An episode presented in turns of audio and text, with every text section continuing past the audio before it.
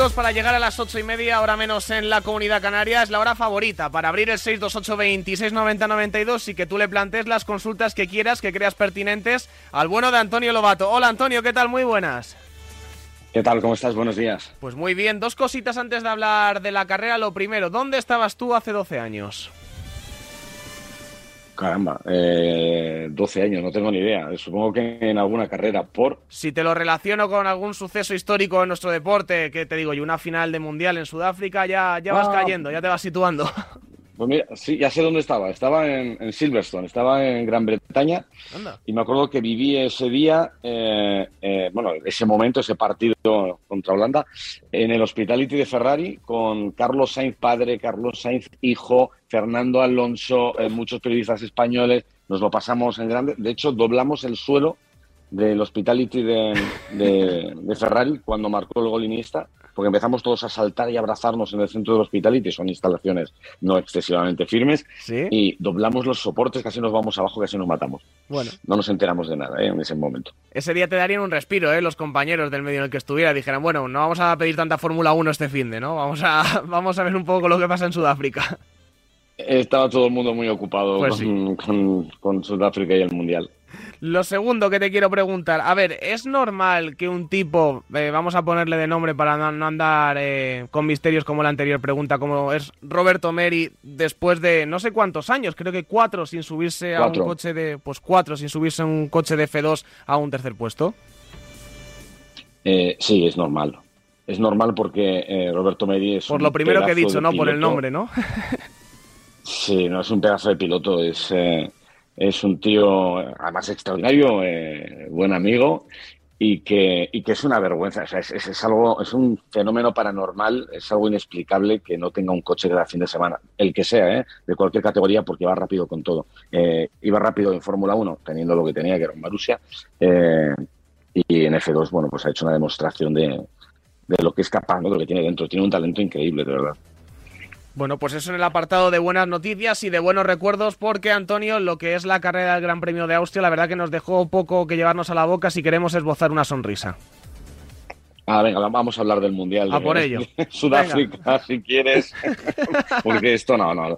La carrera yo acabé bastante, bastante desilusionado, ¿no? bastante tocado porque, porque fue dura la carrera, fue muy dura. Fue, fue duro el fin de semana en general. En el caso de Fernando Alonso, eh, todo el fin de semana salió al revés, además en, un circuito donde iba muy rápido al pin, y eso se comprueba con, con la quinta posición final de Esteban Ocon, y donde vimos muy rápido también a Carlos Sainz. Yo creo que es el, el- gran premio donde más cerca ha estado de, de los tiempos de Verstappen y de Leclerc. Eh, prácticamente eh, milésimas decidieron la pole el viernes.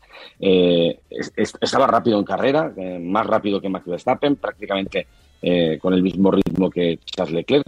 Y, y bueno, pues cuando tenía asegurado un, un segundo puesto y ya veríamos que hubiera pasado al final si Ferrari le iba a dejar luchar o no con, con- con Charles, pues eh, se rompió la tercera unidad de potencia de, de Carlos, con susto incluido, porque, porque el incendio fue pavoroso y, y los comisarios no estuvieron muy hábiles. Y al final. Estuvieron pues, lentos, eh, ¿no? se Además, quedó- ¿no? O sea, Estuvieron muy lentos, muy lentos. Sí, cuando hay fuego hay que fuego en el correr, coche digo y- yo. Vamos. Hay que correr y además en la situación en la que estaba el piloto. O sea, aquí todo el mundo sabe, los, los, coches de Fórmula 1 no tienen freno de mano y si estás en una rampa, el coche se está incendiando, el piloto lo tiene muy difícil para salir, porque si suelta el pedal del freno se va para atrás. Y de hecho, eh, Carlos lo, intentó, les llamaban, no, no iban, y ahí llegó un momento en el que dijo, bueno, pues que se vaya el coche para atrás, yo salto porque me voy a quemar. De hecho, creo que uno de los guantes estaba bastante, bastante quemado porque las llamas, con el viento además, pues eh, las llamas iban hacia la parte donde estaba el piloto. ¿no? Tardaron muchísimo en calzar el coche y, y lo hicieron muy mal. Y, y bueno, esto nos deja en una situación que, que yo creo que tiene trascendencia porque, porque ya durante el fin de semana, sobre todo después de lo que pasó en la sprint, pues yo creo que ha habido muchas charlas en, en Ferrari para determinar cómo se tienen que abordar los grandes premios.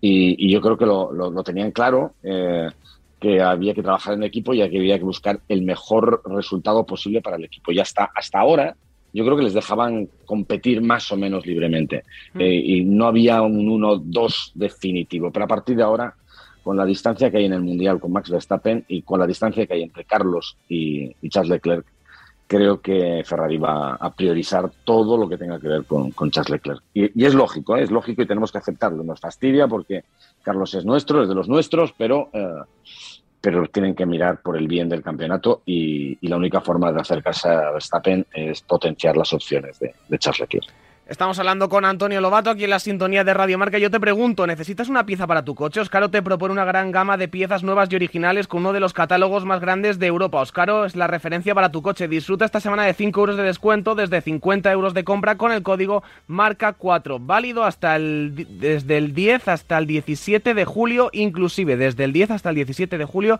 inclusive. Ya sabes que Oscaro patrocina la sección de Antonio Lobato. Antonio, eh, eso en el caso de, de Sainz, que ya tiene perdido ese pulso particular y doméstico en su casa, en Ferrari. En el caso de Alonso, eh, no recuerdo exactamente las declaraciones, pero vino a decir que había sido una de las mejores carreras en, en alguno de los sentidos. Como, siempre es tan irónico, como tiene tanta personalidad, hay veces que yo no sé por dónde cogerlo. No, no, no. A ver, eh, estaba claro que tenía ritmo. Eh, el viernes vimos que podía fácilmente meterse en la quinta, sexta posición de la clasificación. Eh, bueno, eh, debió cabalgar, por encima de un piano, dañó el fondo plano y eso comprometió la Q2 y la Q3, tenía eh, pérdida de tiempo, con lo cual al final solo pudo ser noveno en, clasificación. llegó la sprint el sábado y, el coche no arrancó. no hay nada peor que, que, te quiten la posibilidad de competir, ¿no? Y, y cuando tienes la opción de recortar, de remontar posiciones, de poder poner las cosas complicadas a los has que tenías delante, había una posibilidad clara de, escalar posiciones. Pues no arranca el coche. Y lo malo no es que no arranque el coche y que te quedes con un cero, eh, que no sumes ni un solo punto, es que te condena al día siguiente a salir en la última posición de la parrilla. Em, bueno, la penúltima porque Bottas había cambiado toda la unidad de potencia y al final salió de Fittipaldi. Eh, último, y a pesar de salir último, gran remontada de, Fernando, haciendo una estrategia diferente a la del resto, saliendo con neumático duro, que yo creo que funciona bastante bien, teniendo buen ritmo, buenas eh, batallas con otros pilotos. Y por una vez, por una vez en la vida, le sonríe la fortuna a la hora de que salga un Virtual Safety Car cuando tú ya estás planteándote que tienes que hacer una parada, ¿no? Te viene bien el, el Virtual Safety Car. vale, haces la parada, eh, una de las ruedas no se aprieta bien, con lo cual cuando sale a la pista se da cuenta Fernando de que hay una holgura, que hay una vibración y tiene que parar en la vuelta siguiente. Es decir, no quieres arroz, toma taza y media. Eh, y evidentemente a partir de ahí otra vez atrás, otra vez empezar a trabajar, otra vez empezar a cabalgar, otra vez a empezar a arriesgar. Y, así todo consiguió un punto porque consiguió cruzar la línea de meta en la décima posición, lo cual me parece un milagro memorable.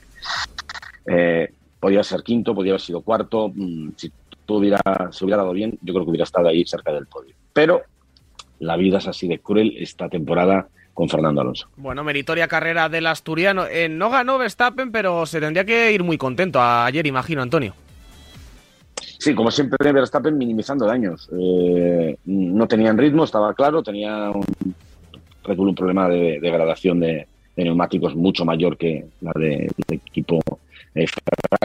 Eh, aquí curioso también todos los pronósticos que se hicieron en su día y sobre todo los que hizo la, propia eh, marca Pirelli que decía que, iba a ser una estrategia de una parada. Fueron tres, bueno, mínimo dos, dos, tres, porque la degradación fue muy alta. La lluvia que cayó sobre el circuito del sábado al domingo modificó un poco la, la de la pista y eso genera más, más degradación.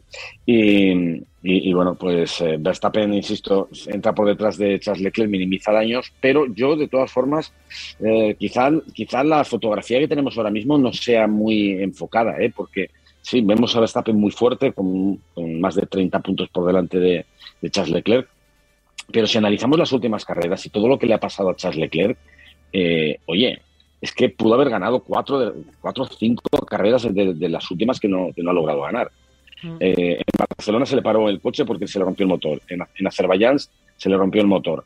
En Mónaco, eh, Ferrari le, destrozó con la estrategia. Y en Silverstone también Ferrari cometió un error con su estrategia. Podría haber ganado estas cuatro carreras. Pero claro, esto, es Fórmula 1 y las averías también cuentan y los errores de estrategia también cuentan. Pero el ritmo no es malo, tanto una vuelta como el ritmo de carrera. Lo que es malo es pues todo lo que rodea ¿no? a Charles Leclerc desde que empezó esta temporada, que, él está haciéndolo muy bien, pero eh, todo le está saliendo muy mal. Actualidad repasada, vamos a ver qué te preguntan los oyentes en el 628 2690 92. Buenos días, Radio Marca. Buenos días, Antonio. ¿No piensas que ya, después de ver una vez más a Ocon por delante de Alonso, lo mejor es que se retire y que nos quede en el recuerdo pues que fue grande y no que un piloto que tampoco es que sea una maravilla como es Ocon le gane y casi le doblen puntos? Ya, sí, la, realidad es que le doblan puntos, pero si, si, tú si se pudiera analizar eh, actuaciones en la pista, eh, eh, creo que Fernando estaría muy por encima ahora mismo de, Esteban Ocon. A ver, lo que tenemos que tener claro, y yo creo que no, no hace falta volverse locos, es que, es que los datos de, los datos eh, que acompañan de malfario a Fernando, de cosas malas que le, han pasado, no, no de mala suerte solo, sino también de errores del equipo, de problemas de fiabilidad, pues han sido, han sido notorios. En cualquier caso, eh, a ver, en clasificación eh, le está pasando por encima Fernando a Esteban. creo que ahora mismo la, situación es 7-4. Y, por culpa de que también en este Gran Premio el coche no estaba en perfectas condiciones porque se había dañado el, el suelo. Y en carrera, Fernando tendría que tener Mm, no sé si el doble o el triple de los puntos que tiene ahora mismo en el casillero. Pero, pero yo creo que estamos disfrutando mucho. Yo creo que, Fernando está disfrutando mucho de la temporada porque se lo está pasando muy bien, porque ve que, tiene nivel. Eh, te aparece un Gerard Berger que no es dudoso y te dice eh, con, un Mercedes o con un Red Bull Fernando estaría ganando el Mundial este año. Eh, te aparece un Damon Hill y te dice que con 41 años Fernando está en disposición de, hacer cosas grandes si tuviera un coche a la altura. Es decir, todo el mundo está viendo lo que, lo que está ocurriendo este año. Eh, tenemos mucha suerte de tener a Fernando Alonso y tenemos mucha suerte que después de 21 años en la competición, con 41 años que va a cumplir ahora a finales de julio, eh, siga mostrando el nivel brutal que tiene de pilotaje. Lo de ayer, y dejarme contar esta, e, e, esta, esta jugada, este, este momento, lo de ayer con Yuki Tsunoda, si, si alguien no lo ha visto, por favor que lo vea está adelantando a Yuki Sonoda en el periodo, en el trozo de DRS que hay entre la curva 3 y la curva 4. Yuki Sonoda le, encierra, le echa a la hierba, mete los. Iban a 260, ¿eh, Antonio? Iban a, 260. 270 kilómetros por hora con DRS abierto. Está en paralelo con dos ruedas en la hierba. El coche le hace un extraño, lo, lo corrige con el volante. Va con pie a fondo porque si él sabe que si levanta el pie del acelerador y, baja un pequeño porcentaje de, empuje, el DRS se cierra. El DRS se cierra si levantas el acelerador, con lo cual tiene que mantener pie a fondo. Se empareja, le supera y según está superando, suelta una mano y le dice con el dedito, esto no, amigo, esto no. Bueno, hay, que, hay que ser actor de Matrix para, para poder detener el tiempo y verlo todo en slow motion, ¿no? porque eh, Fernando debe ver las cosas en, el, en slow motion, lo que nosotros vemos a un ritmo frenético a 300 kilómetros por hora, él lo ve mucho más despacio. Y es, memorable, o sea, es que es impresionante. Impresionante. Hola, buenos días, Radio Marca. Buenos días, Lobato. Buenos días, Tucci. Buenos días. Hola. Oye, una pregunta. Tanto que decís que, que Alonso es el mejor piloto de la parrilla o de los mejores, ¿por qué no lo ficha un equipo alto? No sé, un Ferrari, eh, un Red Bull, de ese estilo. No, no lo entiendo. ¿Por qué? Venga, buenos días. Bueno, eh, a ver, esto es muy sencillo. Ferrari ya lo fichó en su día. Eh, y estuvo en, en, Ferrari durante algunos años. No le hicieron un coche a la altura, a pesar de todo pudo ganar dos mundiales, eh, Red Bull dominaba, pero eh, Fernando estuvo ahí hasta el último momento con opciones de ganar en el 2010 y en el 2012. De hecho, el del 2010 se escapó por, por un error en la última carrera de la estrategia del equipo Ferrari y en 2012 pequeñas, eh, bueno, pequeños fallos en algunas carreras o pequeños accidentes, toques y abandonos, pues hicieron que, que se esfumara la posibilidad, pero estuvo ahí hasta el final, ¿eh? en un periodo de máximo dominio del equipo Red Bull. Y Red Bull le quiso en su momento le hizo una oferta cuando, cuando se marchó de, del equipo, del equipo eh, McLaren. Le hizo una oferta, lo que pasa es que Fernando quería irse a Ferrari, tenía una oferta de Ferrari que, que no se podía ejecutar en ese mismo año y tenía que esperar uno, al final fueron dos, y por eso a, Red Bull, que le, ofreció un contrato de tres años, les, dijo que no. Y ahora, pues hombre, ahora evidentemente los equipos grandes ya tienen sus escuderías hechas. Eh, eh, es, un, es un piloto veterano, con lo cual ahora busca la gente proyectos de más largo plazo. Y, eh, y, luego, bueno, nadie discute, o sea, esto tenerlo claro, nadie discute que Fernando es uno de los mejores pilotos que han pasado por la historia de la Fórmula 1, en talento, en velocidad, en, experiencia, en inteligencia en la pista. Eh, Fernando tiene una parte, otra parte, que es, es, más complicado y la gente no quiere, no quiere meterse en líos o quiere gente un poquito más amable. Eh, Fernando es un, es un depredador, es un killer y, quizá ahora los equipos prefieren eh, pilotos más domesticados. A, Fernando nunca le podrán domesticar. Buenos días, Radio Marca. Bueno, y buenos días, Lobato. Mi pregunta es la siguiente. ¿Tú crees que si a Fernando Alonso, con la edad que tiene, le dieran un buen coche, todavía podía ganar algún mundial? Hasta luego. Hasta luego. Eh, pues creo que lo acabo de contestar ahora mismo. no, no es que lo piense yo, es, que lo piensan eh, grandes pilotos de la, de la Fórmula 1 que están todavía ahí, ¿no? Eh, en ese sentido lo ha dicho Gerard Berger, lo ha dicho Damon Hill, lo ha dicho Jenson Button, lo ha dicho eh, Jacques Villeneuve, lo, ha dicho mucha gente, ¿no? Y, yo creo que lo vemos en la pista, o sea, con el nivel de pilotaje que está mostrando Fernando, con un coche fuerte, estaría en la batalla, seguro, seguro que estaría en la batalla. Bueno, pues hasta aquí la edición semanal de Antonio Lobato, mientras se va llenando el estudio de tribunos, que están impacientes por dar su opinión. Solamente tengo que dar las gracias, Antonio, por una vez más ilustrarnos sobre el bello deporte de la Fórmula 1 aquí en la sintonía de Radio Marca. Pasa buena semana, amigo.